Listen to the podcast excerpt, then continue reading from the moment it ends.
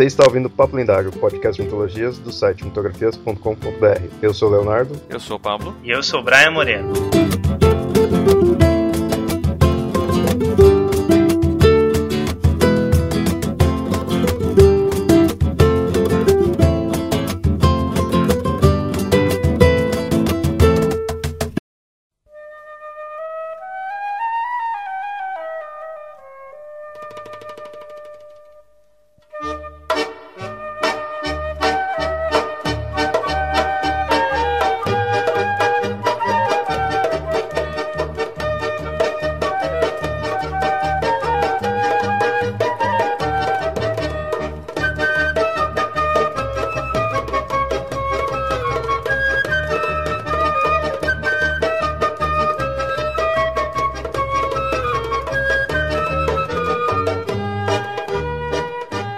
Nesse episódio aqui nós estamos com um ouvinte do Papo Lendário, convidado aqui. Vai ser meio que uma entrevista em tudo com ele, porque ele vai estar apresentando a religião que ele tem aqui, que ele segue. Talvez seja meio desconhecido, assim, de boa parte das pessoas, então é interessante mostrar aí para os ouvintes. Talvez alguns conheçam só, mais por nome, assim, por alto, né? Então a gente vai se aprofundar aí, porque é a religião do Brian, que nosso convidado. Essa religião é o chamado de judaísmo messiânico. No caso, imagino que vocês devam conhecer já o judaísmo. O judaísmo é óbvio, é algo bem conhecido, assim tudo, mas esse então é uma seria meio uma ramificação do judaísmo, né? então tem suas particularidades aí tudo. E o Brian, sendo na dessa religião, vai mostrar para nós aí como é, assim, os detalhes. Primeiramente, né, então vou apresentar o convidado em si.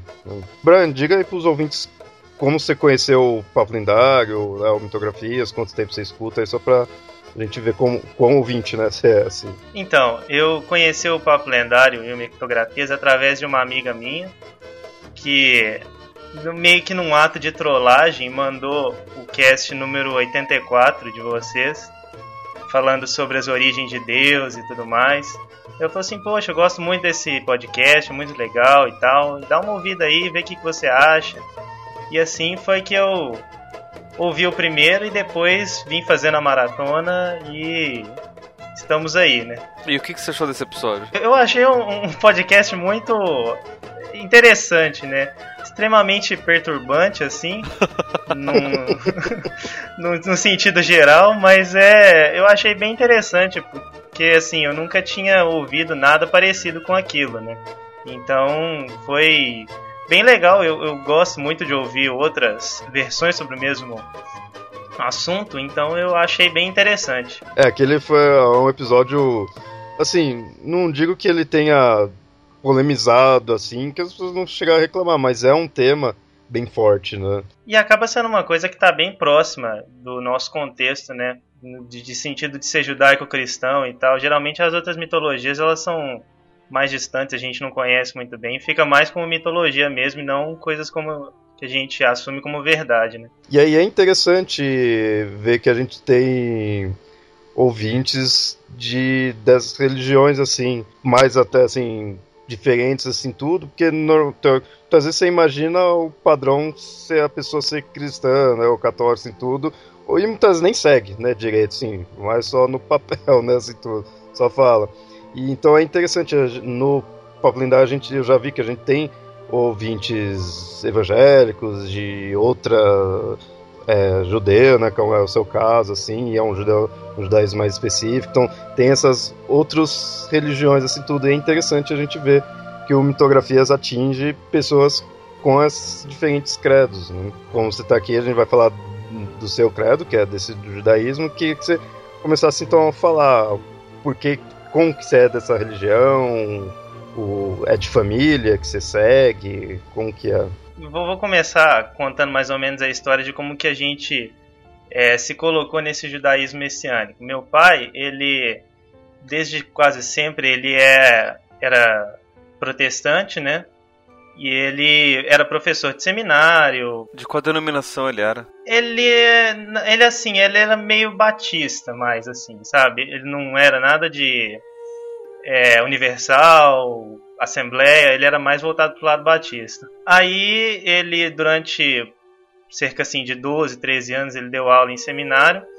e de repente ele foi para Israel e lá, assim, ele conta que ele teve uma visão de Deus, sabe? Que Deus falou com ele que ele precisava voltar às raízes, que ele tinha família judaica, que ele precisava se voltar para Israel e tal. E quando ele voltou, assim, ele veio com a cabeça completamente diferente, querendo buscar isso. Aí ele buscou nas raízes da família, viu que nós tínhamos raízes de judeus que tinham saído da Alemanha, da Polônia e de mais antigamente de outros lugares também. Viu que a nossa bisavó, por exemplo, ela tinha saído de lá da Polônia, fugido por causa que Hitler queria comprar as terras dela e do meu bisavô, e aí acabou que eles não quiseram ceder, então eles tiveram que fugir. E ele começou a descobrir tudo isso, sabe? Tudo que ele tinha de descendência, de ascendência no caso, né? E, e começou a se interessar mais e pesquisar e ir atrás. E foi mudando os conceitos um pouco, principalmente em questões sobre, por exemplo, o nome do Messias, é, sobre questões de o que, que, ele deveria considerar da Bíblia ou não, que é mais ou menos o que, é, que diferencia né, o judaísmo messiânico do protestantismo e do próprio judaísmo também. E assim foi. E aí nós adquirimos isso meio que por tabela, né? Depois que ele veio todo e fez tudo isso, a gente seguiu e foi junto nesse barco aí. Então quando ele ele mudou assim, foi, você já você já era nascido, tudo. Acho que eu tinha 5 anos na época, coisa assim, sabe? Eu era bem novinho, não eu não acompanhei isso muito de perto, né, de questão de entendimento e tudo mais. Mas eu, eu vi acontecendo. Essa era novo, então acho que é por isso que foi, foi fácil, talvez, de aceitar, né? Assim, Sem dúvida. É, é de família e, de certa forma, não é assim, né? Já que ele mudou, mas foi indo às raízes da família, né? Porque judaísmo é uma coisa comum nessa questão de ser de família, né? Pois é, pois é. É bem comum, né? De vir de várias gerações e tal. No nosso caso, a gente tá mais assim voltando do que um negócio que veio já de muito tempo. Mas assim, essa questão aí que gente falou, é o, esse judaísmo messiânico, assim, tudo. O que seria essa questão de ser messiânico? Por que dessa denominação, assim? O que que influencia? Porque o pessoal, o público em geral, conhece essa questão de judaísmo, né? Então, eles não, não sabe que tem, com certeza tem diversas ramificações, como toda boa religião e assim, tudo, mas é, por alto, né? O pessoal acho que deve conhecer só a questão de ser judeu, daquelas tradições que a gente vê bastante em filme, né? É muitas vezes visto que nos Estados Unidos tem, aqui apesar de ter, né? Acho que o pessoal, muitos ouvintes devem conhecer mais assim por ver em filme. Né? É verdade, é verdade. O que a gente se diferencia no judaísmo tradicional é que assim, o judaísmo tradicional ele considera somente o Tanar, né, o Velho Testamento, como sendo o livro sagrado. E eles não consideram a vinda de Yeshua, né, o Jesus, eles não consideram ele como sendo realmente o Messias, não, não consideram nada do Novo Testamento. E eles é, jogam fora isso. A gente vem por um outro lado, de que a gente acha que realmente é, Yeshua foi sim o Salvador de que ele é o Messias e a gente pega por esse lado, mas também sem desconsiderar o Velho Testamento, sem é, abandonar todas as tradições e, e, as leis e tudo mais. Então seria uma questão assim de um judaísmo onde possui uma crença em Jesus? Seria isso? Exatamente. Olha, isso, isso é interessante ver. Isso acho que deve explodir a cabeça de muito ouvinte aí que nem deve ter imaginado que isso tinha, né? Porque judaísmo é bem conhecido assim por essa questão, né? Eles seguiram os mesmos livros em parte, né, dos cristãos, só que com a questão de, da vinda de Cristo eles já não aceitam, né? Então, isso já mostra que não é 100% isso, né, as diferenças. Mas é interessante perceber também que o cristianismo ele nasce como um judaísmo messiânico, né? Porque o, o Jesus era judeu, os apóstolos todos eram judeus, todo mundo que estava lá na Galiléia era judeu, e os primeiros cristãos eram judeus. Com certeza, e é, e é muito disso também que a gente pega, a gente leva muito por esse lado, tipo assim, voltar mesmo para o que era no começo da, nas raízes da igreja, né, os apóstolos, tudo isso a gente considera muito o trabalho deles, sabendo assim que a, até o Novo Testamento e todos aqueles trabalhos, o Messias ele veio para os judeus. A palavra foi escrita pelos judeus e também para os judeus. Então, não a gente não abandona nada disso, sabe? E a gente tem consciência mesmo de que começou tudo ali, de que os primeiros judeus messiânicos eram os apóstolos mesmo e tudo mais. Ah, o, o, cristianismo mesmo só foi se diferenciado de um judaísmo messiânico a partir do momento que você começou a ter gregos convertidos e você passou a ter gente de outros povos convertidos pro, pro cristianismo no caso, né? Mas não, mas durante muito tempo, principalmente ali na, na, na, na região da de onde hoje é Israel, que era domínio do, do Império Romano, ali era tudo era, era visto como uma seita é, de judeus, né, como, conhecido como uma seita, como uma seita, acho que se não me engano é, é, é Nazarena que eles chamavam, por conta de Jesus que era da região de Nazaré. Então, os seguidores de Jesus eram os nazarenos e se diferenciando ali também, principalmente depois de Constantino, se eu não estou enganado. Ah, né? sim, mas aí depois você tem a oficialização da, da, da, da Igreja de Roma. Isso, isso. Que aí eles se desassociam totalmente, né? Na verdade, um pouco antes, porque você teve alguns concílios, não, agora eu não vou me lembrar qual foi o concílio, antes inclusive de Constantino. Foram escolhidos alguns dogmas, algumas questões do, de, de livro sagrado, e ali já começou a se diferenciar mesmo do, do, do judaísmo, né? Principalmente porque o, e, te, e, houveram concílios de judeus, né? de, de rabinos, para diferenciar, porque não era só o, o, os nazarenos que estavam crescendo, o cristianismo que estava crescendo, eram várias outras subseitas que estavam crescendo, estavam surgindo. E a grande preocupação dos judeus da época era manter o judaísmo puro dessas outras derivações. Então eles decidiram colocar uma série de regras para ver o que, que poderia aceitar como judaísmo ou não e consequentemente o cristianismo não entrou como sendo judaísmo. O próprio Concílio de Jerusalém também, né, que está descrito no livro de Atos, também é, é, um pouco disso, né? Não na parte dos judeus, mas os próprios judeus messiânicos mesmo, tentando definir o que, que eles poderiam fazer ou não, né, o que, que deveriam dar de instrução para os novos convertidos ali, né, os gregos e tal, para poder se colocar como uma religião formada mesmo. Judeu eu sempre vi, mesmo quando eu vejo essas histórias da época antiga mesmo ali, né, do, da Bíblia, assim, tudo mostra que eles são um povo unido, bem coisa familiar mesmo ali, né? Você não imaginaria de pessoas fora tanto serem convertidos. E eu imagino, não sei, né, eu não conheço muito judaísmo assim de perto, mas eu, eu sempre vejo essa imagem dessa questão familiar até os dias de hoje, né? O cristianismo já nem tanto. O cristianismo, você. Muita gente é cristão por causa da família, né? Cresceu numa família cristã, mas a origem da família não influencia tanto assim, né? Mais, mais amplo na questão de famílias diferentes. O judaísmo já tem essa questão bem familiar mesmo. E, e eu até acho que assim, o judaísmo ele é tão familiar porque ele não tem uma preocupação muito grande em você converter pessoas de fora. Aliás, ele não tem preocupação nenhuma com isso, principalmente o judaísmo tradicional, né? A gente já é um pouco diferente disso.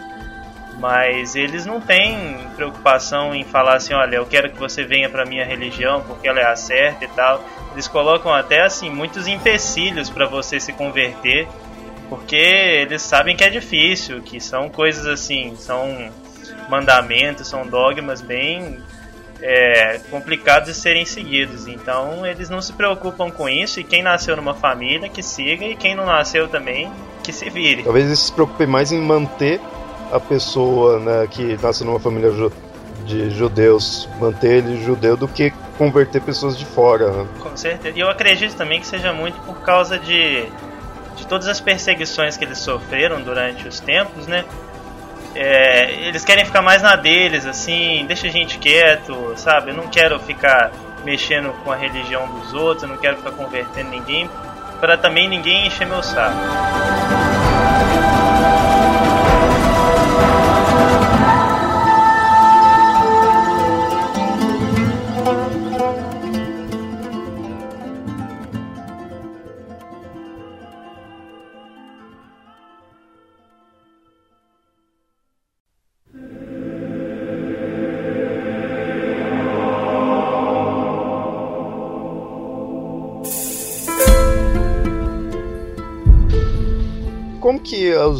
Os, os outros tipos de judaísmo, o judaísmo mais tradicional, não sei se poderia chamar assim, lida com essa forma de judaísmo messiânico?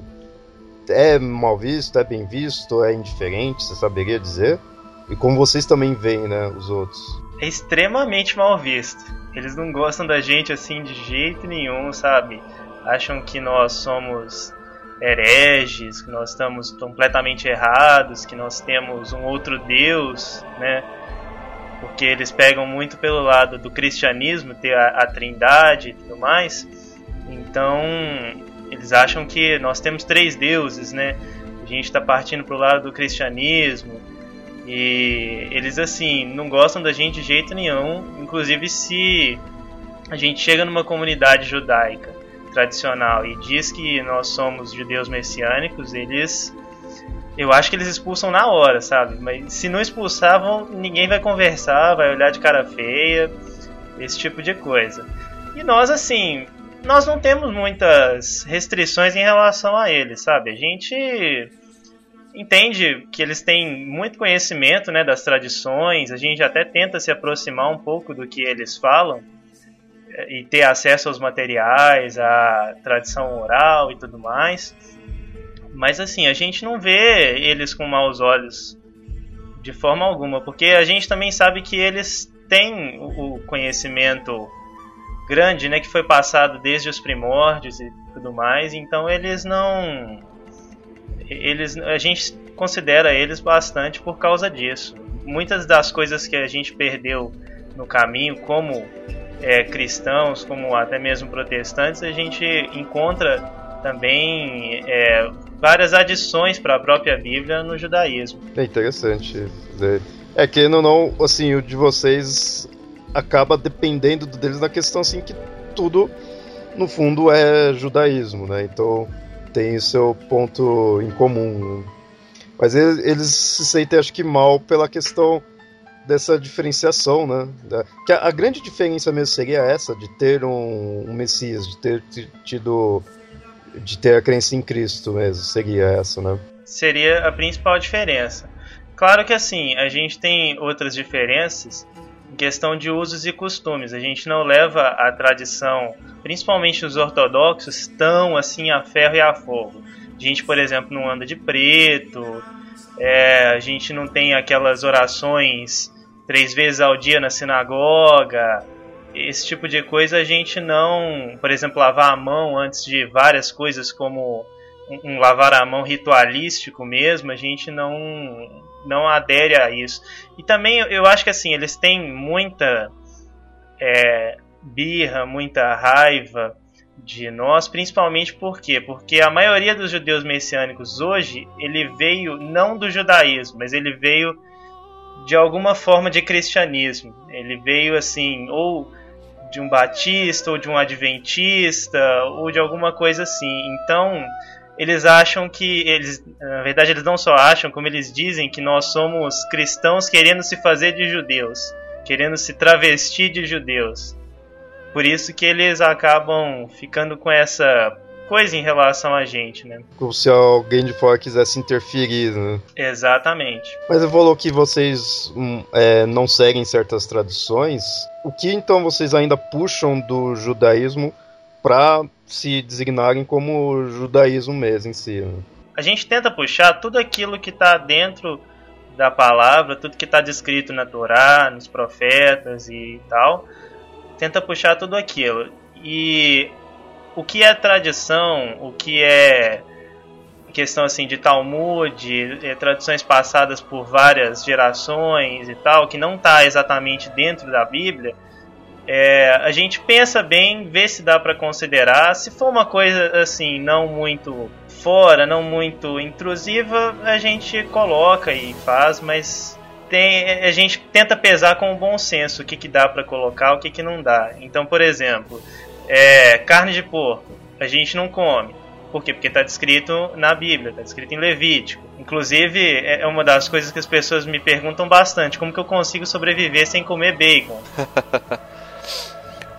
me diz uma coisa, vocês também não misturam dois tipos de tecido diferente? Algodão e linho, por exemplo? Olha, assim, a gente Frutos até mar, precisa fazer isso. Frutos do mar a gente não come também. Mas, por exemplo, do linho é uma coisa que a gente hoje não tem assim muita condição de fazer financeiramente, por causa da os tecidos serem mais difíceis, né, de você encontrar e tal, mas na medida do possível a gente tenta não misturar mesmo. Camarão, né, por exemplo, também é outra coisa que me perguntam, como é que eu consigo sobreviver sem. Eu consigo sobreviver sem camarão e não tem problema nenhum. Eu também, eu detesto peixe, na verdade, então pra Ah, mim, pra você até que seja. tá saindo no lucro. E assim, você tava mostrando essa questão das semelhanças com essa outra questão do judaísmo, né? O que vocês ainda mantêm. Mas assim, já que acredita em Cristo, e o Novo Testamento? Assim, vocês aceitam ele? Parte dele? O que, o que que vocês levam em consideração? A gente considera completamente, não só as obras de Yeshua, como também os apóstolos, os apóstolos, as cartas de Paulo, até mesmo o Apocalipse, tudo isso a gente considera. Mas o, é, é basicamente o Novo Testamento cristão, né? Os outros livros apócrifos vocês não. É, é mais o Novo Testamento cristão mesmo. Vocês aceitando a questão assim de Cristo e do Novo Testamento, eu até entendo um pouco dos judeus. Não que eles de- devem causar mal assim nada, tem que ser ter o respeito, mas deles olharem um pouco torto assim. Eu acho que dá pra entender o motivo, mas é porque isso é o que sempre o pessoal mostra de ser a grande diferença, né, de judaísmo e cristianismo. Pelo que você foi me relatando, eu imagino que eles veem vocês mais como cristão do que como judeu. Sem dúvida. E a, a gente entende mesmo esse lado deles.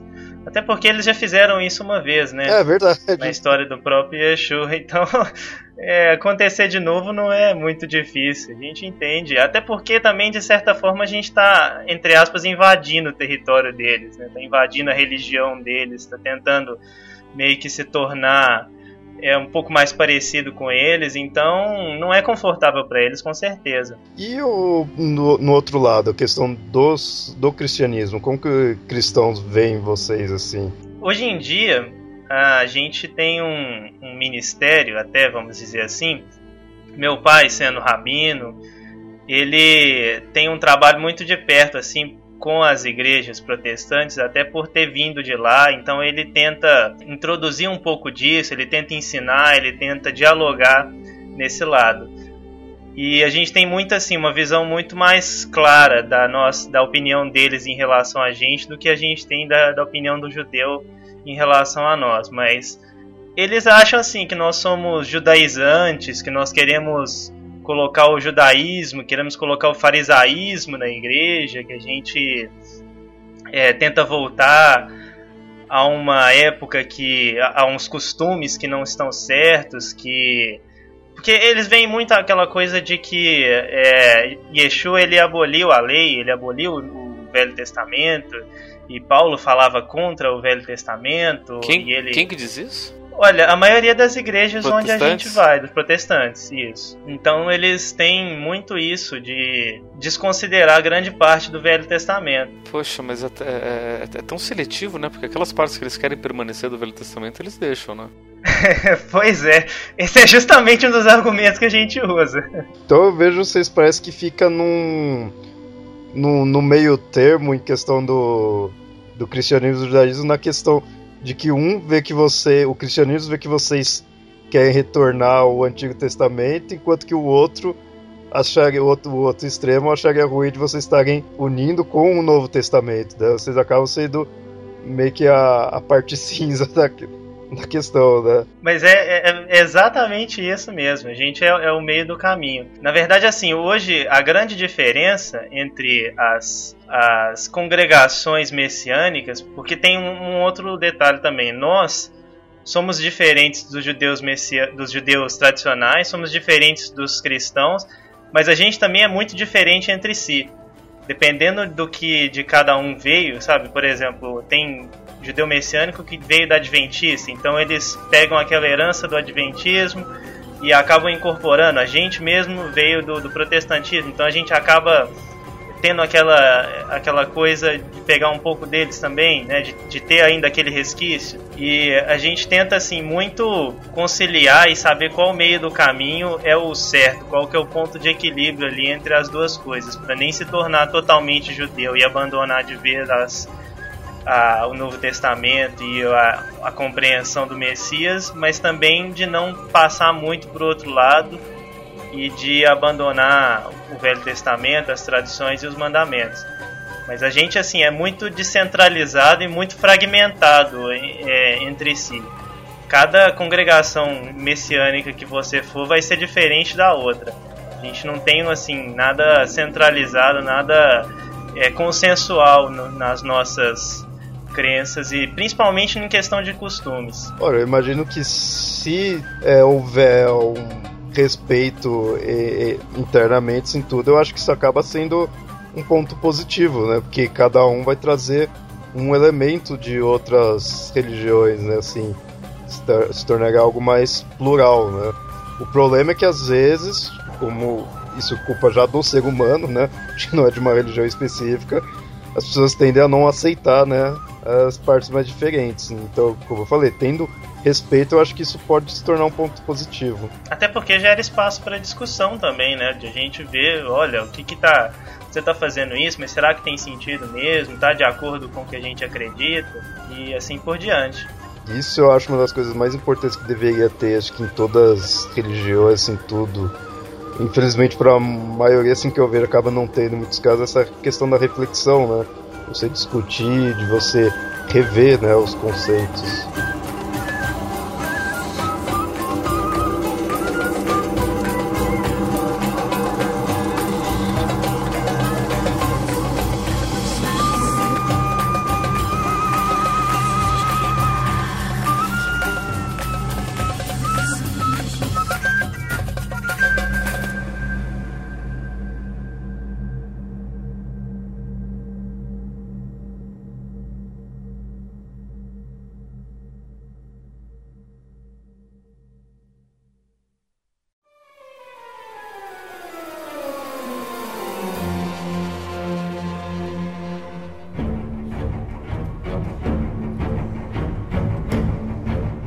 Então, você foi mostrando a questão do conceitos que é semelhante do judaísmo e, do, e outros que puxa do cristianismo, como o Novo Testamento e tudo mais assim tudo. E conceitos e costumes próprios de vocês? Vocês possuem algum que vocês falam, esse daqui foi criado do judaísmo messiânico, é um costume nosso, assim tudo? Algo bem específico de vocês? Tem algo assim? Olha, puxando da memória aqui, eu acho que a gente não tem nenhum não a maioria das coisas, aliás, a totalidade das coisas, né? Ou a gente pega do cristianismo mesmo, que é a nossa de onde a gente veio mesmo, já estava conosco, né? Ou então a gente pega do judaísmo tradicional. É, o que a gente tem, por exemplo, assim, que é diferente um pouco do judaísmo liberal, mas que é um pouco mais parecido com o tradicional, é que, por exemplo, eu ando de kippah, de talit na rua, meu pai também, é, então isso acaba gerando assim um monte de situações bem interessantes, sabe? Para dizer o mínimo. As pessoas param na rua, sabe? As pessoas perguntam, as pessoas ficam curiosas, ficam olhando.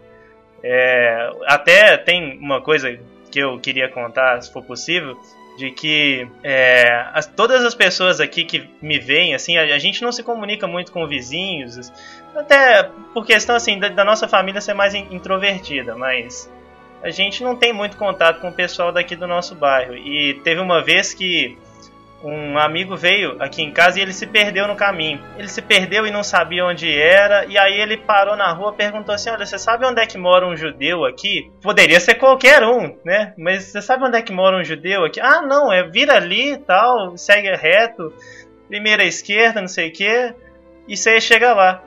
E não é que o cara apontou para nossa casa? Então assim, as pessoas elas estão sempre olhando, elas estão sabendo, elas é, observam muito esse lado. Algumas têm medo de perguntar, ficam naquele receio: olha, desculpa te incomodar, mas você é judeu? O que, que é esse chapéuzinho na sua cabeça? sabe? Esse tipo de coisa. Então, é, chega a ser engraçado, sabe? Eu mesmo, quando a pessoa chega, eu já até meio que dou risada, porque super acostumado com isso. Né? Então, as pessoas nem fazem por mal, né? É, faz por curiosidade, por estranheza, assim, né? Por ser algo diferente, ele tá, não tá acostumado. Né? Sim, sim. E, e, eu até acho legal que as pessoas venham para perguntar, porque também é uma chance delas conhecerem, né? Afinal de contas, qual que é a oportunidade que elas vão ter de ver assim um judeu andando de kippah na rua e, e poder perguntar, né? Sendo que tem alguns, às vezes estão de mau humor e não e vão achar ofensivo. Eu sou mais tranquilo com isso. Então. Uma coisa, Brian, você sabe a origem do judaísmo messiânico? Porque não é tipo não é desde sempre que os judeus aceitam né, que tem um grupo de judeus que aceita o, o, cristianismo. Então, eu acho que isso foi uma coisa mais recente. Isso foi. Mas assim. Eu não sei te precisar bem quando que aconteceu. Eu acho que foi mais uma coisa orgânica, porque eu vejo mesmo muitas na, nas igrejas protestantes, eu vejo isso acontecendo de as pessoas refletindo sobre isso e tendo, é, vamos dizer, uma abertura de olhos em relação a esse assunto, sabe? De que, olha, eu preciso me aproximar mais de Israel, olha, eu eu tô lendo isso aqui e eu preciso guardar o sábado, esse tipo de coisa. Então, eu acredito que isso tenha acontecido nos últimos 20, 30 anos, mais assim, por impressão do que por outra coisa, sabe? É, porque assim, eu, eu conheço um pouco da história, mas eu não. Mas é de ouvir falar, né? Então eu só queria confirmar, né? Porque a história que eu conheço que parece que, que tudo isso começa no final do século XIX. Tem um pouco mais de tempo que você imagina, tem mais ou menos uns 100 anos. Pelo menos o, o, o que, o que eu ouvi dizer, né? E com, mais como uma tentativa de tentar converter judeus para o cristianismo. Né? Então, assim, a, a, os protestantes estavam conseguindo converter vários outros povos, mas os judeus estavam com resistência.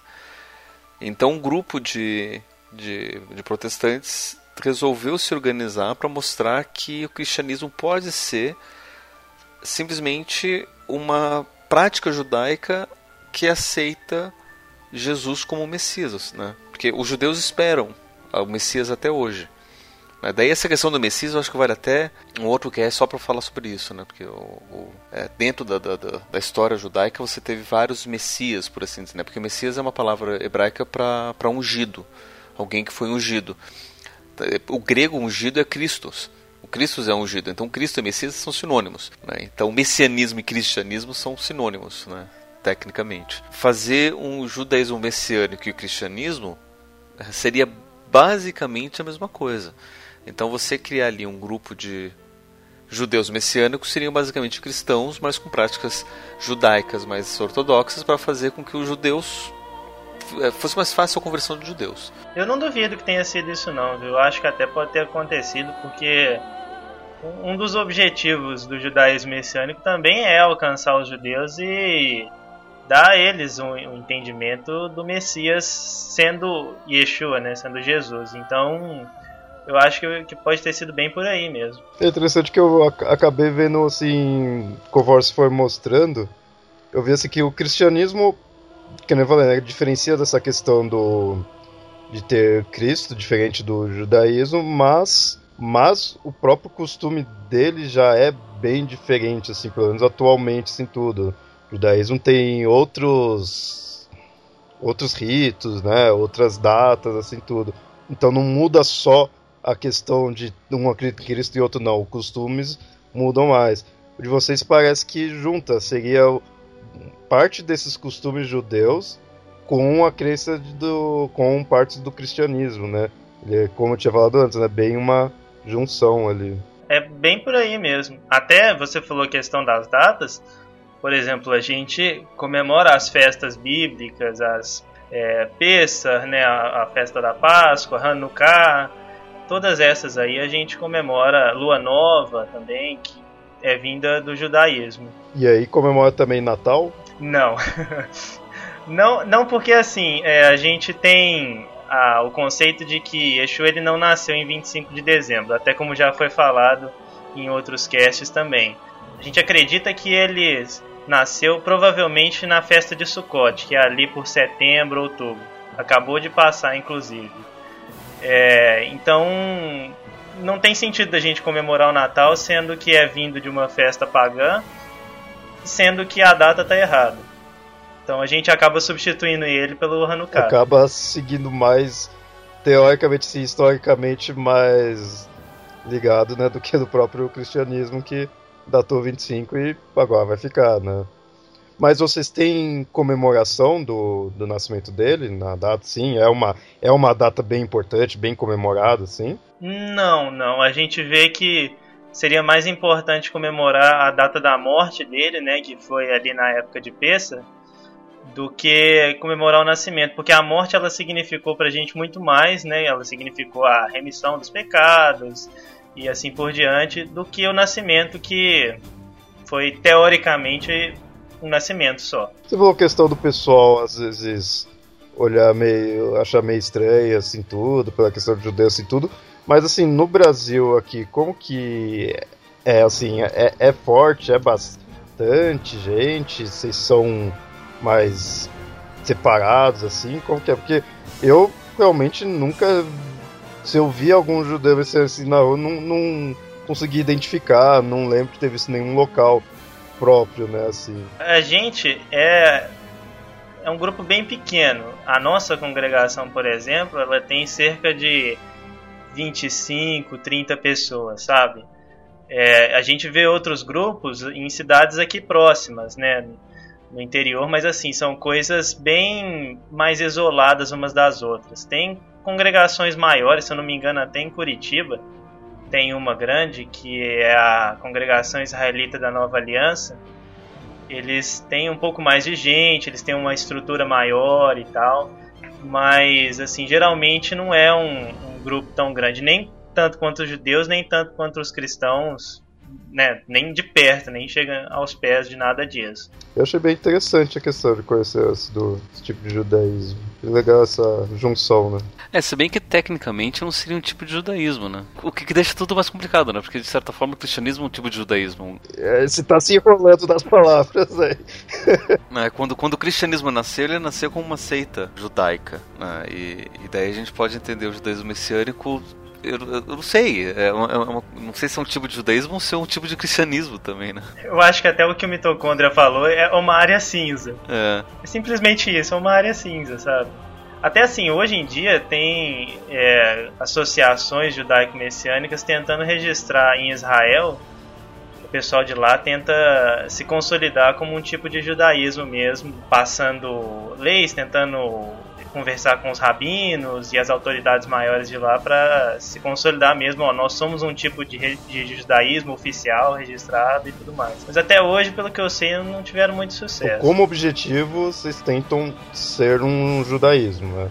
Tenta se colocar o mundo como judaísmo. Eu, eu até entendo esse pessoal querer colocar assim tudo para ficar uma coisa mais oficializada, mais certinho, mas eu acho talvez essa ideia dessa área cinza que é o mais bacana, que mostra que pega dos dois lados, né? Não fica 880, não fica alguma coisa muito extremista. Né? Isso, isso que é, tá, tem me chamado a atenção. Eu pesquisei, eu achei legal essa ideia. Falar, ah, não, é, é, é cristianismo com coisas judaicas, é judaico com coisas cristianismo. Não, é, é isso que é e acabou, sabe? Eu acho legal aceitar dessa forma.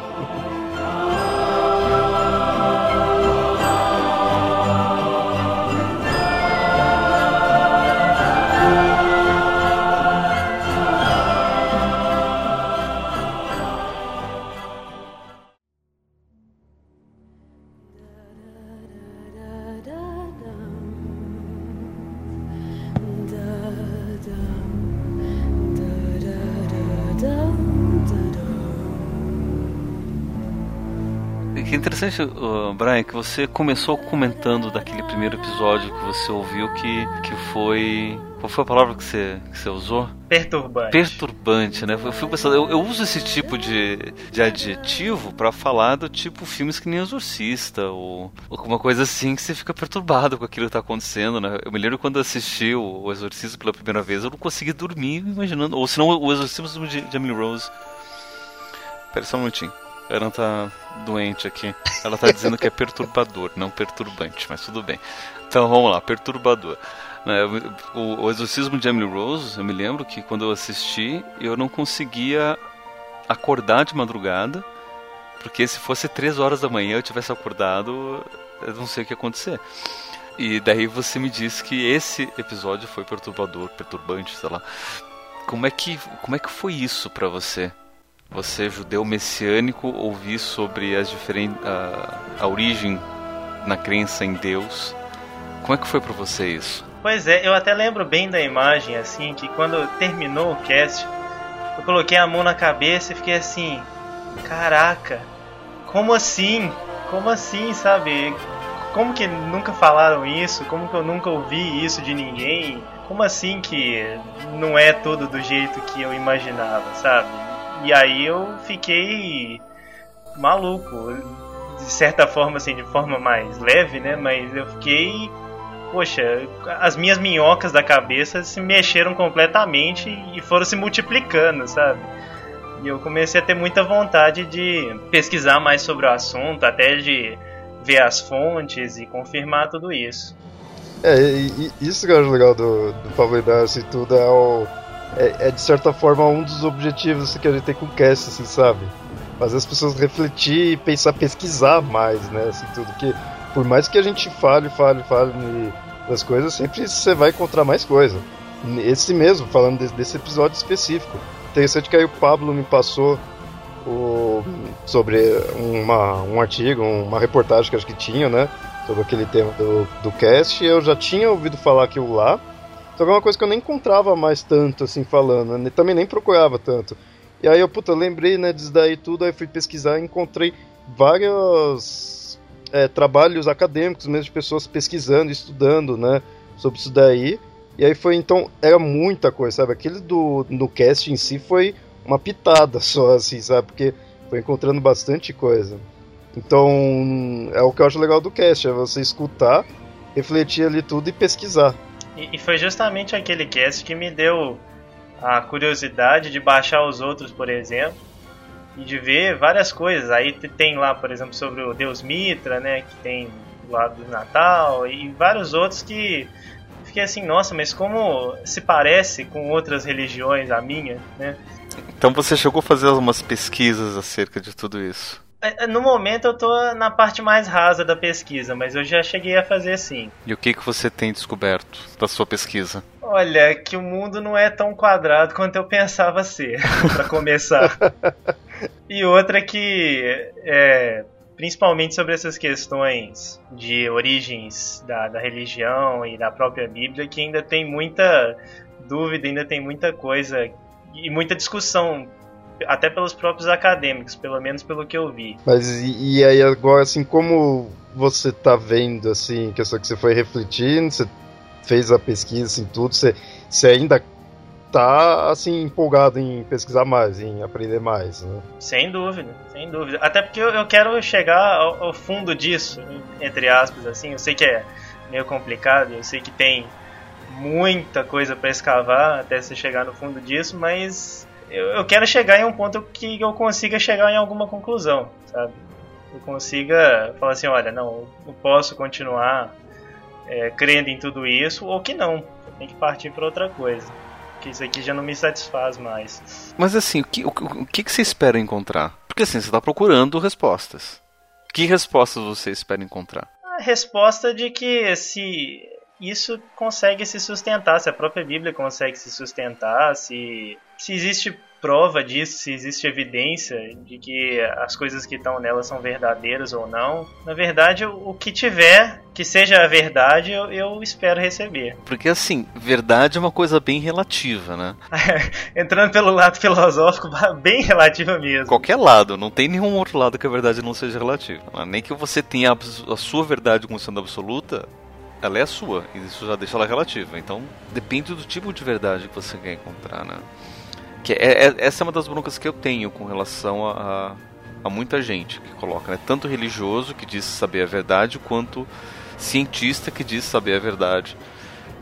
E eu vendo assim, gente, calma, verdade é uma coisa bem relativa, depende de 500 mil fatores, não adianta a gente generalizar ou impor o que, que deve ser, porque né? Fica, fica uma coisa meio complicada. E agora eu acho que até entendi melhor sua pergunta. E eu acho que assim, eu quero uma verdade, uma coisa que seja mais objetiva, sabe? Não tanto uma coisa subjetiva assim que seja própria minha, que seja de outra pessoa. Eu queria alguma coisa que pudesse me direcionar de uma forma mais objetiva. Uhum. E o que, que você tem encontrado hoje em dia na sua vida com relação a, a isso? Dessa objetividade, o que, que é, como é que é, como é que você vive ela? Eu tenho assim olhado, tenho pesquisado principalmente a parte científica da coisa, né? Que eu acho que é onde eu tenho mais chance, pelo menos, de achar uma coisa mais objetiva, vendo o que, que os estudiosos do assunto, tanto de é, origem da Bíblia, quanto de criacionismo, evolucionismo, todas essas coisas que eles têm a dizer sobre esse assunto. E, assim, até agora o que eu tô vendo é que a maioria deles rejeita completamente isso. E o que, e, e, e o que você tem achado disso? Ou seja, dessas opiniões desses especialistas rejeitando as crenças que você vive? Então, eu assim, já tô com um pouco dessas minhocas já faz algum tempo. Então eu já meio que esperava isso, de certa forma, sabe? Eu sempre ouvi, né, em, na minha própria congregação, que ah, os cientistas não acreditam nisso, mas eles estão errados porque a gente assume que a Bíblia é certa e acabou, sabe? Então eu já esperava isso, só que eu não tinha noção de que era tanta é, o estudo era feito mais profundamente, não sabia quais tipos de evidências que eles colocavam, não sabia de nada disso. Assim, é, mesmo minha pesquisa sendo rasa, a profundidade hoje que eu tenho é um pouco maior do que eu tinha há uns meses atrás, por exemplo. Então, assim, é de novo, é uma coisa perturbante, né? Porque eu não acho que seja uma coisa muito legal você vê que muitas das coisas que você assumia como verdadeiras não, não fazem tanto sentido assim. Principalmente para a maior parte das pessoas que estudam o assunto, que está lá todo dia mexendo com as coisas e procurando e, e assim por diante, né? Então é, é, meio, é meio estranho. Eu ainda estou tentando me acostumar com essas ideias. Tem, tem alguma ideia específica que tem te incomodado mais? Sim, sim.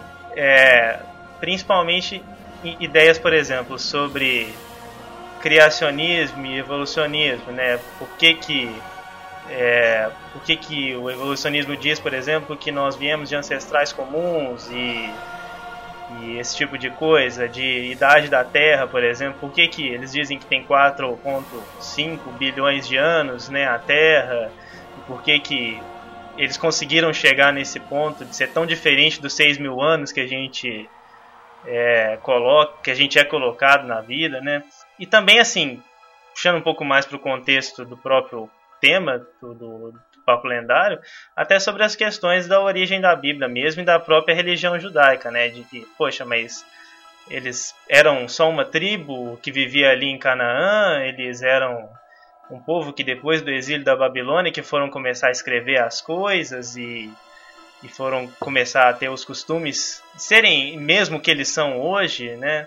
E aí eles escreveram como se fosse muito tempo atrás, então é uma coisa mais nessa linha. Tem alguma dessas que você ainda tem dúvida, que você ainda acha que é uma coisa? Sim, sim. Principalmente sobre a coisa do da, da, da hipótese de que, pelo que eu entendi, pelo que eu pesquisei, o, o, que você falou, por exemplo, sobre isso ter sido escrito no exílio da Babilônia, javistas e eloístas, parte muito da hipótese documentária, que eu acho que é esse o nome, não é? Então, e eu vi e assim em alguns lugares muita gente desafiando esse conceito, muita gente falando contra, de que eles não têm base, porque tem padrões e estruturas na própria Bíblia que sugerem que tenha sido um autor único e que tenha sido muito tempo atrás e tudo mais. Então, uh, hoje, assim, um dos meus principais pontos que eu preciso de esclarecimento é esse.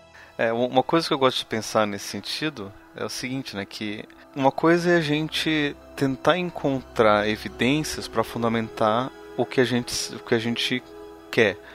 Outra coisa é a gente partir para conclusões baseadas em evidências. Eu acho que é o que diferencia a ciência de pseudociência. Isso, é? exatamente, né? Porque a ciência ela é, tira conclusões baseadas em evidências. E a pseudociência tenta encontrar evidências para poder justificar as conclusões. Então, muito do que acontece nessas discussões tem a ver com isso, porque pesquisadores encontram evidências, seja elas quais forem, que levam a conclusões como, por exemplo, que, os, que a escrita mesmo só aconteceu a partir do exílio da Babilônia.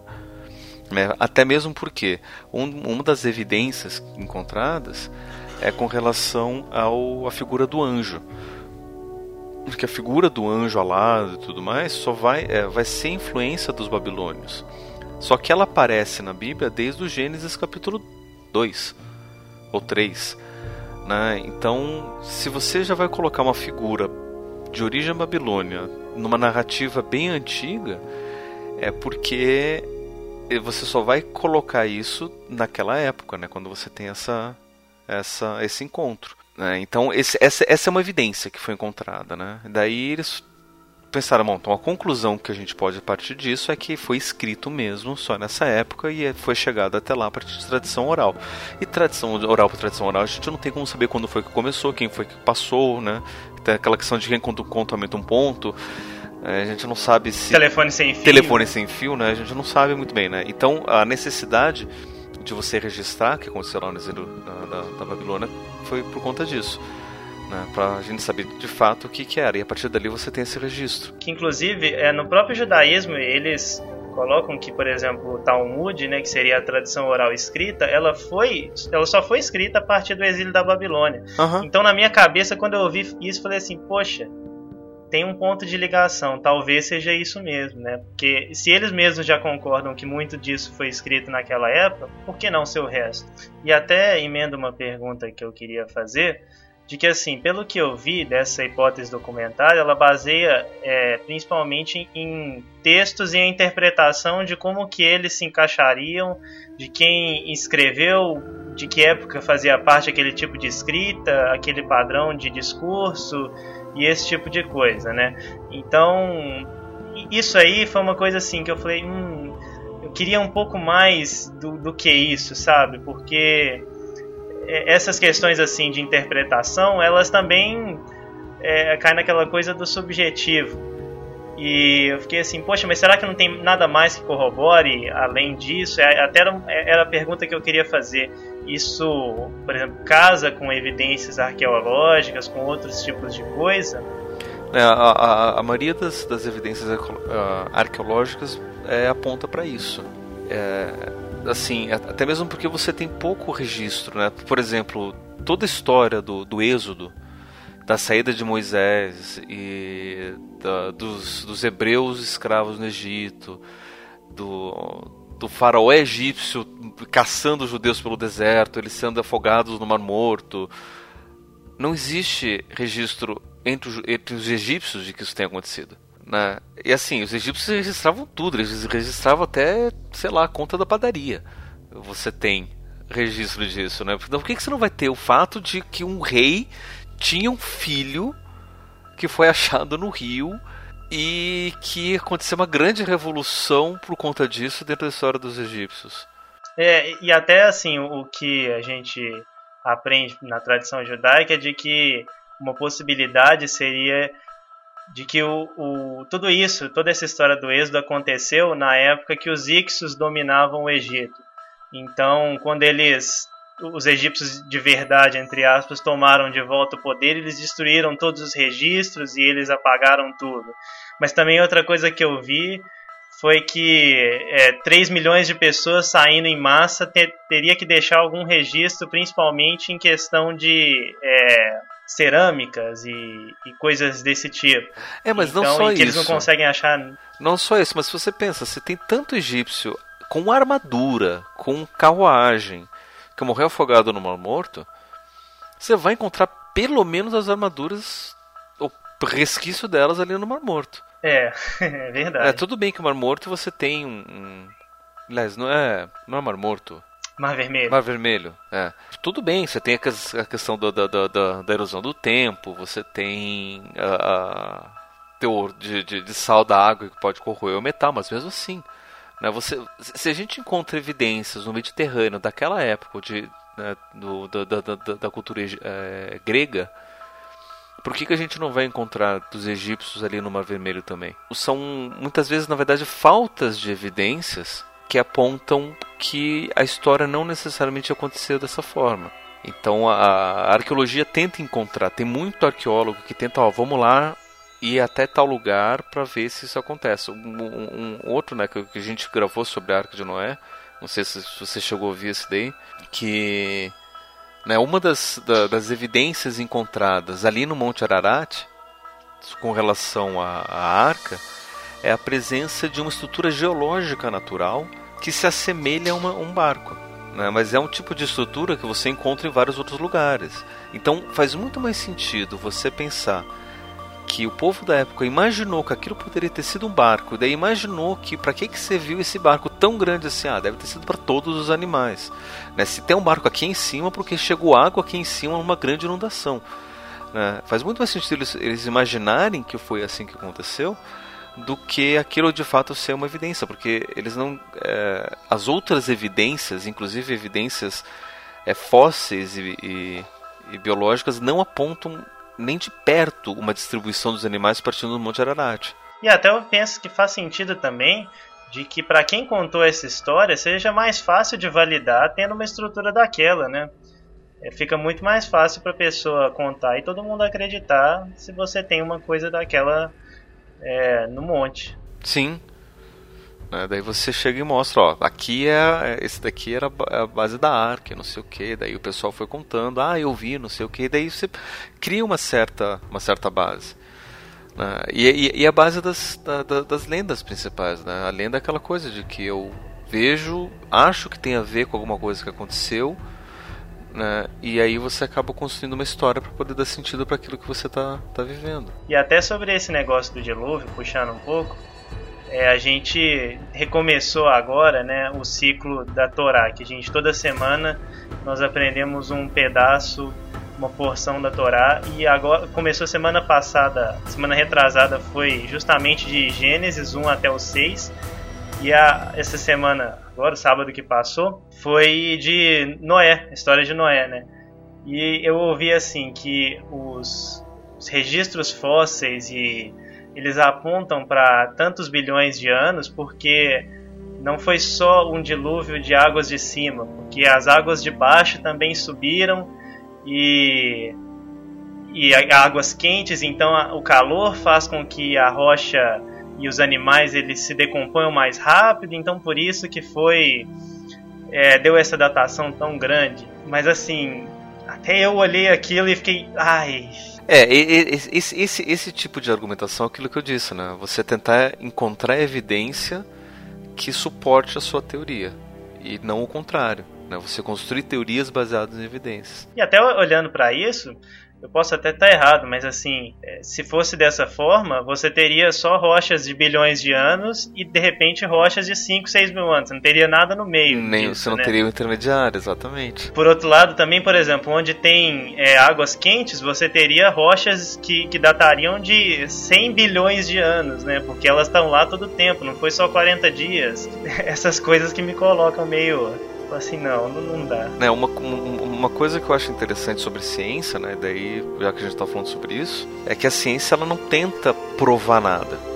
Muito pelo contrário, o método científico ele é baseado na tentativa de você desprovar as coisas.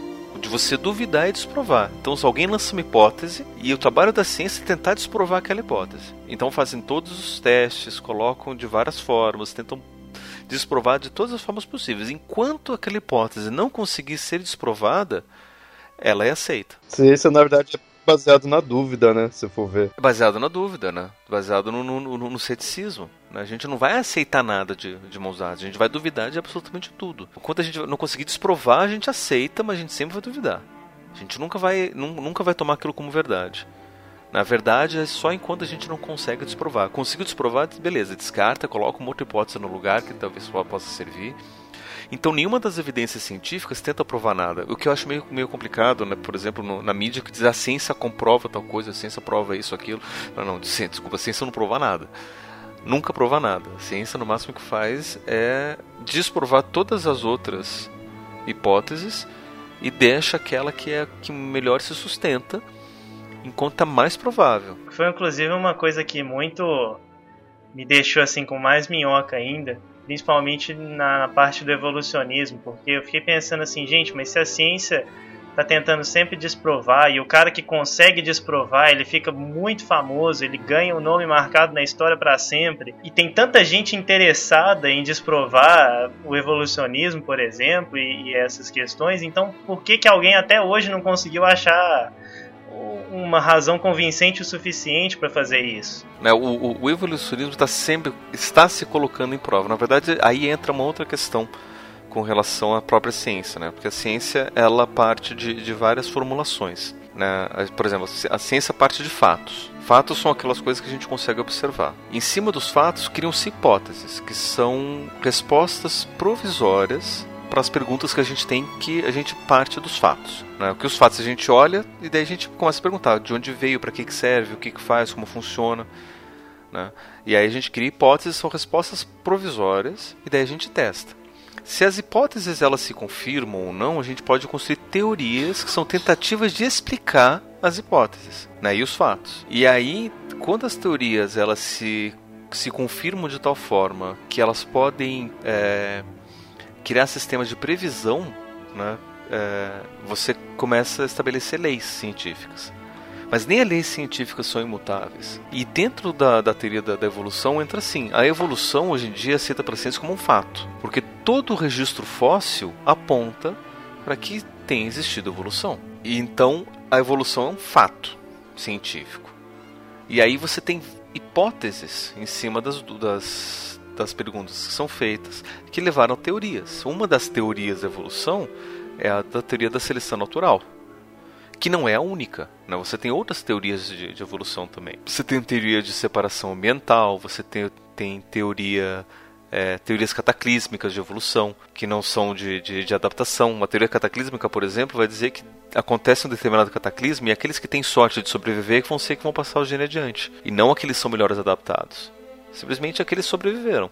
Simples assim. Então, assim, são várias teorias que tentam dar conta de explicar o fato da evolução. Essas teorias é que são questionadas sempre, essas teorias que são desprovadas, né? tentam ser desprovadas pela ciência.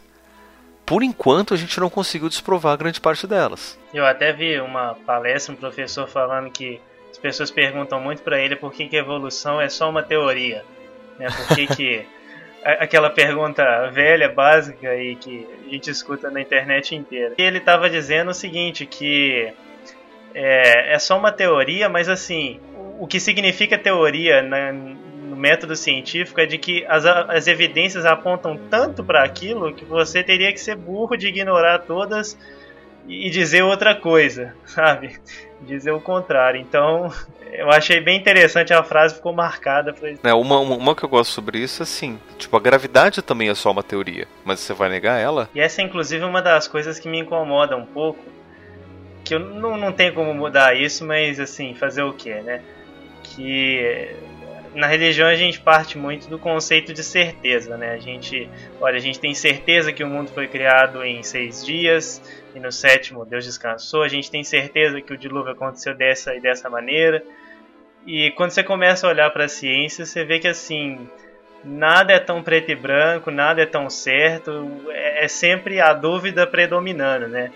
Então, até assim, você transitar desse dessa coisa muito religiosa para um menos religiosa, um pouco mais científica, até um pouco afastando da ideia de um Deus, é meio assim amedrontador, porque tem sempre aquela coisa de inferno, né? De olha, você vai ser condenado e se você abandonar isso e você não tem certeza e como é que vai ser e tal, tudo isso acaba acontecendo também.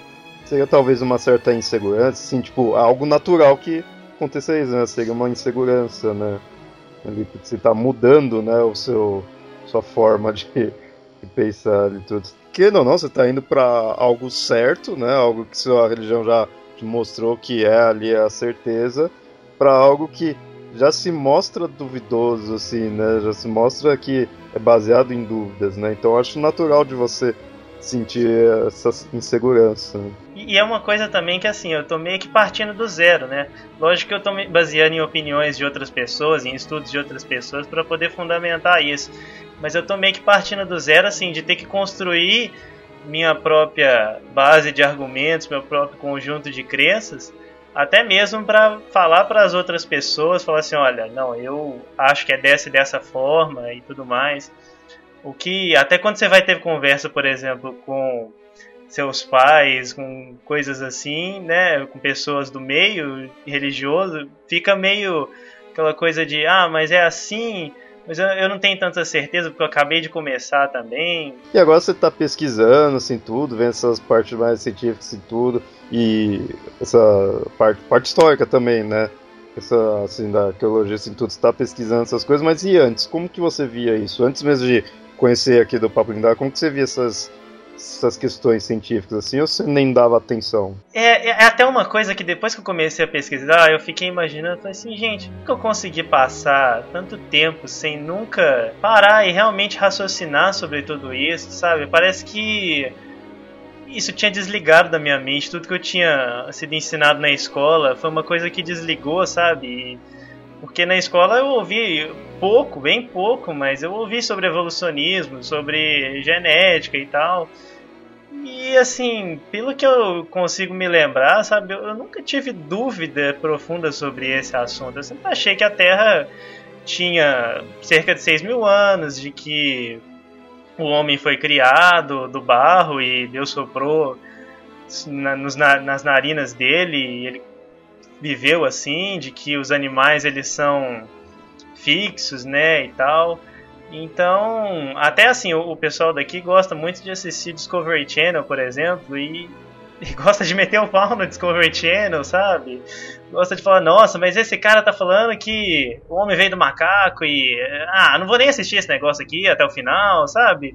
Então, o meu contexto foi sempre esse. E eu fiquei assim, gente, como que eu pude passar tanto tempo sem nem dar muito crédito para essa ideia, sem nem ir lá e olhar com os meus próprios olhos, né? Mas isso aconteceu mais recentemente, até porque eu também tenho. É, já tenho, assim, tido outras dúvidas em religião de, de mais tempo, sabe? Então as coisas foram meio que se acumulando e para chegar onde hoje eu tô. E o grande assim estopim foi justamente nos últimos meses, até coincidiu do papo lendário cair nessa época também. É, então foi algo gradativo, assim, né?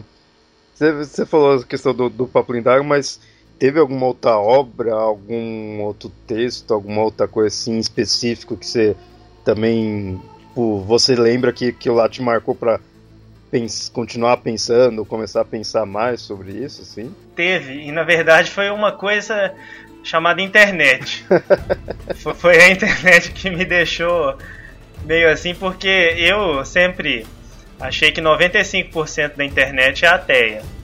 E o resto é que tem religião, sabe? Pelo menos pelas pessoas que falam. Sei que assim, eu tô exagerando, mas é, é só pra dar a figura, porque as pessoas assim mais é, famosas na internet, vamos dizer assim, né? Elas têm muito esse lado de, de, de, se afastar mais da religião. Então, por exemplo, quando eu ouvi um Nerdcast falando assim, ah, é, a gente nem vai falar de evolucionismo porque o evolucionismo já é aceito como verdade. Eu ficava, peraí, mas como assim? Quando eu ouvi às vezes o, vamos dizer, o Easy Nobre falando sobre Bíblia, questionando várias coisas da Bíblia, eu ficava, não, mas como assim? Então, é, essas coisas foram se juntando, se juntando, até chegar um ponto onde eu pensei assim, poxa, não está mais me satisfazendo isso, eu preciso buscar outra coisa. Isso fez você se questionando e refletindo, em algum momento, assim, fez você se sentir mal, assim, de certa forma, tipo, ofendido, alguma coisa assim, porque você tem que, às vezes, tomar cuidado para falar da religião da pessoa para não ofender, porque você não, você não sabe quão forte é para a pessoa, né, a religião ali. E, e é uma coisa que eu tenho, assim, eu tento tomar um certo cuidado no Papo Lindago, porque eu, eu nunca vou deixar de falar aqui no nosso cast o que eu penso, as minhas opiniões, o que eu tenho crença ou não, Mas assim, em nenhum momento eu quero ofender nenhum ouvinte religioso, que é, né, já vi pelos comentários que a gente tem bastante, né, ouvinte que tem religiões específicas em tudo. Eu quero só passar a informação e passar o que eu acho, não quero ofender. Então, quando o Pablo até passou essa questão assim, né, do falando sobre você, eu fiquei pensando, né, será que em algum momento, né, algum episódio também não, não foi forte demais para ele? Quer ver em algum momento se teve algo que você se ofendeu, não só no Papo Lindago, mas no geral nessa sua pesquisa, alguma coisa que você falou, não, né, tipo, isso, isso já tá demais, assim, isso pegou muito pesado, assim. Não, não, de jeito nenhum. Eu, eu gosto, assim, eu tento, na medida do possível, sempre manter a mente aberta e saber o que as pessoas têm para dizer sabe? Independente do tom, do, do que elas estão falando, se eu vou aguentar ou não. Eu que tenho que aguentar, não a pessoa que tem que falar outra coisa diferente, sabe? Eu sei que a gente vive num mundo que, poxa, é muito, muito diverso de opiniões e eu tento sempre assim partir do pressuposto que eu também posso estar errado. Né? Foi justamente isso também que me motivou a pesquisar tudo isso, de que, poxa, eu posso estar errado também no meu conjunto de crenças atual. Então, eu geralmente assim, eu nem me ofendo com essas coisas falando de religião e tal. Até vejo, não sei se vocês conhecem o Carlos Ruas, de um sábado qualquer. Então, eu vejo as tirinhas dele e tal, acho engraçado. E muitas delas eu sei que tem gente que acha extremamente ofensiva. Então, eu não gosto de, de ficar achando as coisas ofensivas, porque eu acho que isso fecha a minha visão, isso acaba fechando minha mente para coisas que possam ser diferentes do que eu penso.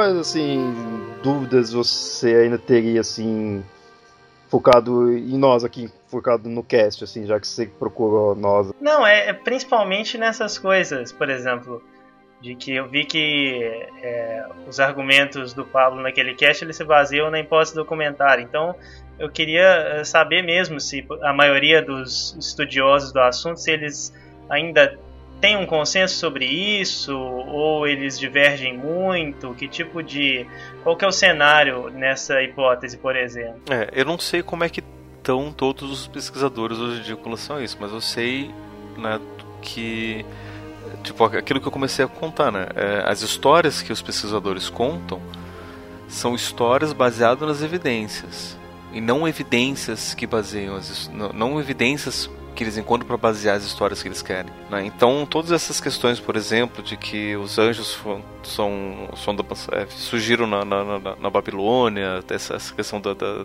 da, da escrita, a, as tradições que eram contadas, porque daí você tem uma série de, de, de outras ciências, né, que não são só arqueológicas, mas, por exemplo, de, de, de antropologia, de mitologia comparada, onde você começa a ver os mitos contados por diferentes povos, os registros é, antropológicos disso, né, que daí você começa a ver o que, que influenciou o que e quando, o que, que tem proximidade, o que, que não tem, o tipo de história que é contada. E nisso eles conseguem contar uma outra história diferente. Né? Eles conseguem ver, por exemplo, ah, que essa história que eles estão contando aqui, na verdade, é baseado nesse tipo de, de dado histórico que aconteceu. Né? Por exemplo, um, uma das coisas que eu vi, né, que talvez coloque mais, mais minhoca na sua cabeça, é que Adão ele recebe esse nome que Adão, se não me engano, significa alguma coisa como homem vermelho. Isso, é isso mesmo. Né? E esse vermelho ele diz respeito à coloração da terra, da, de uma determinada região lá. Então eles fazem inferência de que Adão fazia parte de uma determinada tribo que enterrava os seus mortos diferente de outras tribos que simplesmente deixavam os mortos por aí. Né? Então a prática de você cavar um buraco para enterrar os mortos é diferente do que você tinha outras, outras por exemplo, é, práticas funerárias da época incluíam colocar numa, dentro de uma caverna, jogar dentro do rio, é, simplesmente deixar o relento queimar, né? E essa tribo específica de Adão cavava o buraco para poder jogar o, o, o, corpo dentro desse buraco. E vai um pouco de encontro aquela coisa de do pó saístes ao pó voltareis. Ao pó né? retorna, exatamente. Né? Ou seja, parece que ali ele está contando um pouco da arqueologia do, do, do, do povo hebreu. Né? Que o povo hebreu supostamente veio dessa tribo. Mas se é uma tribo, tinha várias outras tribos naquela mesma época. E até isso que você me falou me despertou outra coisa, que Abraão, ele comprou uma gruta, de, a gruta de Macpela, para poder enterrar a família dele. Então quer dizer que ele, o costume dele de enterrar os mortos era diferente, seria isso? Talvez. Né? Talvez é porque assim o, o, o próprio Abraão ele ele era caldeu, né? Então aí você tem toda a prática dos caldeus. É só questão da gente começar a, a, a comparar esses, esses dados, essas evidências antropológicas, né? Como eram os diferentes costumes das, do, do, dos povos daquela época, daquela região. Né? E assim, uma, uma outra coisa para a gente começar a entender é que tudo bem, a gente pode até imaginar toda essa história daquela região. Mas e do resto do mundo? Do pessoal aqui nas Américas, no pessoal na China, no Japão, né? que também tem as suas histórias daquela mesma época. Como é que fica tudo isso? Né? Será que o, o, dilúvio só dá conta né, dos três filhos de, de Noé que simplesmente se repartiram pelo mundo inteiro e tiveram filhos no mundo inteiro? É, é uma coisa que eu sempre tive dúvida isso, realmente, de que como que os três se diferenciaram tanto para tornar em todas essas etnias que a gente tem hoje, né? Aí tem outras inconsistências, né? Daí a gente começa a contar, a ver as, as evidências pelas inconsistências. Por exemplo, vamos supor que a história do, do, do Gênesis está correta. É, uma inconsistência que sempre me, me, me perturbou foi a seguinte: Adão teve dois filhos inicialmente, Caim e Abel. Caim matou Abel. Depois que Caim matou Abel, ele saiu da casa do pai e vagou pelo deserto até encontrar uma cidade, onde ele encontrou uma esposa e se casou. Mas aí a gente parou para pensar: se nessa época só existia a família do Adão, que cidade foi que ele achou? Pois é. Uma interpretação disso que eu já ouvi foi que Adão tinha tido filhos na, na época que ele estava no Jardim do Éden também. Mas é uma coisa que fica meio assim pelo menos para mim, fica meio difícil de aceitar, até porque se ele teve filhos, por que não registrar? Né? E colocar Caim e Abel como os primogênitos que nasceram depois. Né? Enfim, tem, tem uma série de inconsistências. Tipo, uma outra explicação que eu ouvi é que é, Caim ficou tanto tempo no deserto que deu tempo dos outros filhos de Adão e Eva de saírem, popularem, montarem cidades, daí ele encontrar essa cidade que foi como foi depois, depois sei lá, de de 50 anos que Caim ficou andando sozinho no deserto. Mas, né, convenhamos. Haja deserto, hein? Ele teria dado a volta no mundo, mas tudo bem. e até assim, depois que você começa a parar para pensar sobre essas coisas, é, você começa a ver a Bíblia de um jeito um pouco diferente. Até na própria criação mesmo, o terceiro dia diz que Deus criou os vegetais e as plantas e fez eles crescerem naquele momento. E no capítulo 2, ele fala que as plantas, daí que elas começaram a crescer, depois de toda a história da criação. Se eu não estou enganado, acho que é isso mesmo. Então, assim, também eu fiquei pensando aquela coisa: capítulo 2 já é a tradição eloísta, então já não está casando com a tradição já vista, né? E quando você começa a parar para pensar e olhar os trechos assim, você fala: puxa, Faz sentido. Mas hoje, hoje como é que você está vendo tudo isso? Né, como é que você está encarando, inclusive, a sua religião, como é a sua prática, as suas tradições? Vou te dizer que eu tô até sem saber muito bem o que pensar, sabe? Que fazendo assim uma autoavaliação, eu acho que hoje eu tô mais perto de um ateísmo, de um agnosticismo do que da minha própria religião, sabe? Já tô encarando essas coisas assim com um pouco com, um pouco não, muito mais ceticismo, muito mais ressalva e eu ainda assim tô vendo se eu encontro alguma coisa que consiga me fazer conciliar a Bíblia com questões de é, evolução, de idade da Terra e todas essas coisas, mas assim, no momento eu estou no meio do caminho, mas pendendo mais para esse lado. E até eu queria fazer uma pergunta, porque nas nossas conversas anteriores, Pablo, você comentou que você sabia que tinha muita gente que tentava conciliar, mas quando você foi vendo é, as, as evidências, foi vendo outras coisas, pesquisando mais, você viu que não dava mais para conciliar tudo isso. E eu queria que sim, você me dissesse um pouco o que que você viu que te falou assim, não, não dá mais mesmo, não, não consigo conciliar. Na verdade não é que não dá para conciliar, né? É que no, no, meu caso eu passei a ver de uma forma diferente as mesmas coisas. Comecei a rever é, as bases do conhecimento mais do que o próprio conhecimento, como por exemplo o conceito de verdade. Se, se a verdade é relativa, se a ciência não quer trazer conhecimento absoluto, se a ciência inclusive tem limites para conseguir falar sobre um monte de coisa, é, é, mais saudável a gente começar a relativizar todos os conhecimentos. Né? Daí a gente vê o próprio reconhecimento religioso, né? Que tipo de base é ele? É, é engraçado porque eu estudei numa escola protestante no ensino médio, onde um dos trabalhos que a gente tinha que fazer era sobre criacionismo e mostrar todas as evidências científicas do criacionismo. E eu tinha muita dificuldade de fazer isso porque eu não via evidências científicas no criacionismo. Eu vinha inferências que poderiam levar a justificativas do criacionismo, mas nunca evidências. Né? Para mim aquilo não provava nada, porque aquela mesma evidência que eles estavam falando podia ser qualquer outra coisa, né? por usando essa lógica que eles estavam querendo mostrar. Então não, eu não, não, não me descia aquilo. Então o que, que eu tentei encontrar? Tentei, lá já naquela época, encontrar meio termo, né, onde eu racionalizei e, e, e, pensei que talvez pudesse ser mais do que é, uma história literal de fatos históricos e da verdade do mundo ditado diretamente por Deus, a Bíblia podia ser mais uma compreensão do homem acerca dos mistérios do mundo. Né? E daí a gente tem lá a história da criação dos seis dias como sendo história, é, momentos de, de despertar da consciência.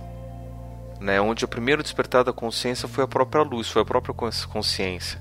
Daí o segundo despertar da consciência foi a separação das coisas, onde eu consegui ver o lá e o aqui, o perto e o longe, o cima e o, e, e o embaixo onde você consegue ver o horizonte e você vê que, que, que o mar e o horizonte eles não, não é um contínuo, que tem uma, uma linha ali que separa os dois.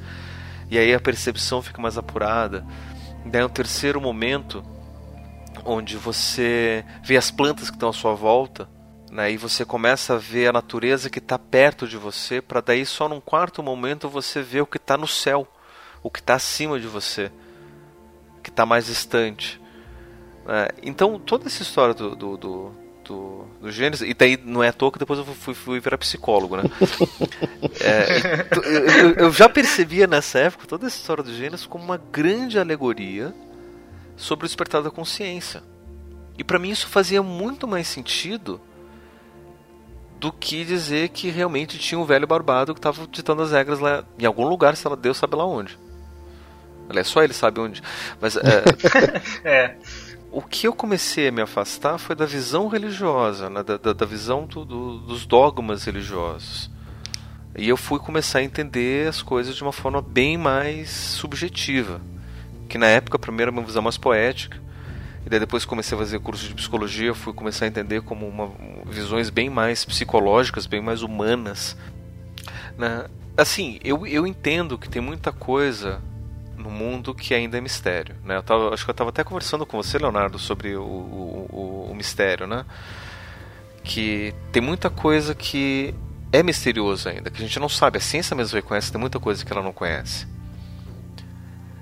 E então a gente tá em lugares de, de dúvida, de mistério, de uma série de coisas. Só que em nenhum momento isso quer dizer que a gente pode simplesmente parar de questionar e aceitar a primeira explicação que entregam pra eu gente. Pelo contrário. pelo contrário. Pelo contrário. Eu, eu acho que vendo dessa forma que é, é possível colocar a ciência utilizada de forma correta contrária a muitas religiões, né, nesse ponto você coloca assim, as duas contrárias por causa disso, porque nesse ponto essas religiões estão empurrando, ponto que você não vai questionar. A ciência, como a gente já tinha mostrado, né, é para você duvidar, então é para você questionar. Nesse ponto elas são contrárias. E até porque eu, eu também vejo que a partir do momento que você para de pensar e de questionar, você também se torna altamente manipulável, né? Não só pelas pessoas da sua própria religião, mas as de outras também. Você está sujeito a qualquer tipo de, de conto, de, de lenda e coisas assim. E não só religião. de qualquer coisa. Né? Então, assim, eu, para mim, a, a, o mistério ele existe. É, o mistério é real, a dúvida, da mesma forma que a dúvida é real, mas a gente pode, a gente deve questionar a dúvida, o mistério, para a gente passar a conhecer. Mas isso não quer dizer que aquilo que a gente ainda não consegue entender, que a gente ainda não consegue explicar, que a gente deve aceitar como sendo uma coisa, uma resposta pronta. A gente pode aceitar o mistério, a gente pode aceitar que a gente não sabe. Na verdade, para mim, uma das grandes maravilhas do mundo é simplesmente aceitar que a gente não sabe aceitar que existem experiências que a gente pode deixar a razão de lado e simplesmente viver. Eu acho que também só a questão de você admitir que você não sabe é um motivador de você ir atrás. Simples, né? Simplesmente isso já é para mim algo engrandecedor assim tudo, né? É para mim teoricamente é, é, um motivador da de evolução em questão de vocês vai estar cada vez aprendendo mais. Se você se tem mistério, para mim isso que motiva você a questionar e ir atrás teoricamente não você não precisaria questionar se você já soubesse tudo. E a gente não sabe, as próprias religiões mostram que tem esses mistérios, né? E afinal de contas, a humanidade só progrediu fazendo as perguntas e buscando respostas. Né? Se a gente não questionasse nada, talvez a gente estaria nas cavernas, né? ou até pior.